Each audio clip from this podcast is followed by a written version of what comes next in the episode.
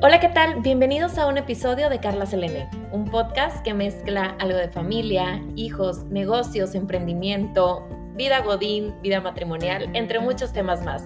Esperemos te guste. Disfrútalo.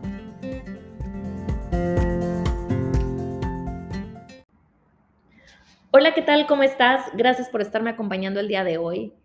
Y la verdad es que quiero traerte un tema relacionado a un evento que ocurre esta semana, que es nada más y nada menos que el Día de San Valentín o eh, la celebración del 14 de febrero o el Día del Amor y la Amistad. ¿Alguna vez te has preguntado cómo empieza esta celebración y por qué empieza o quién la empieza? Pues imagínate que esto nos va hasta, nos, nos traslada hasta Roma en el siglo III. Esta festividad, eh, asimilada por la Iglesia Católica, se remonta al siglo III en Roma, donde un sacerdote llamado Valentín se opuso a la orden del emperador Claudio II, quien decidió prohibir la celebración de matrimonios para jóvenes enamorados. Entonces Valentín, ah, ¿y por qué decidió esto? Pues Claudio II decía que los jóvenes que solteros sin familia eran mejores soldados, ya que tenían menos ataduras y vínculos sentimentales. Sin embargo, Valentín, opuesto al decreto del emperador, comenzó a celebrar en secreto matrimonios para jóvenes enamorados y de ahí se popularizó San Valentín, sea el patrón de los enamorados. Al enterarse Claudio II, sentenció a muerte a San Valentín el 14 de febrero del año 270, alegando desobediencia y rebeldía. Por este motivo se conmemora todos los años el Día de San Valentín. Además, como curiosidad, en cuanto a la comercialización de todo esto, no necesariamente fue inmediato.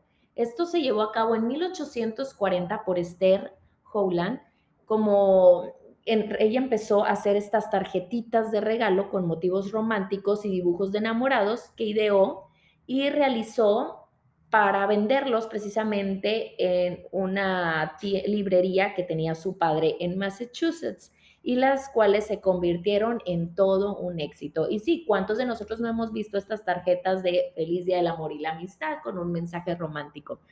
Y pues bueno, realmente a lo largo del mundo, bueno, alrededor del mundo vemos cómo esta festividad pues es conocida como el 14 de febrero, el Día de los Enamorados, el Día del Amor y la Amistad, y incluso en diferentes países se celebra de distintas maneras o tienen algunas tradiciones de regalos, mientras que en algunos a lo mejor dan flores, cartas y bombones, en otros dan poemas, cartas de amor, eh, se visten a lo mejor de colores rojos o con corazones, etc. Algunos dan poesías de grandes escritores, otros invitan a alguna cena romántica, a ver alguna película. Lo que es importante es que en las plataformas digitales como los centros de búsqueda como Google o como YouTube aumentan todas las búsquedas relacionadas con frases románticas, canciones románticas, todo esto, especialmente un día antes, el mero día y el mero día del día del 14 de febrero. En muchos otros países no necesariamente se celebra el 14 de febrero, creo que incluso en Brasil se celebra por ahí de junio y tiene un, nombre como el día de, la, día de los Enamorados.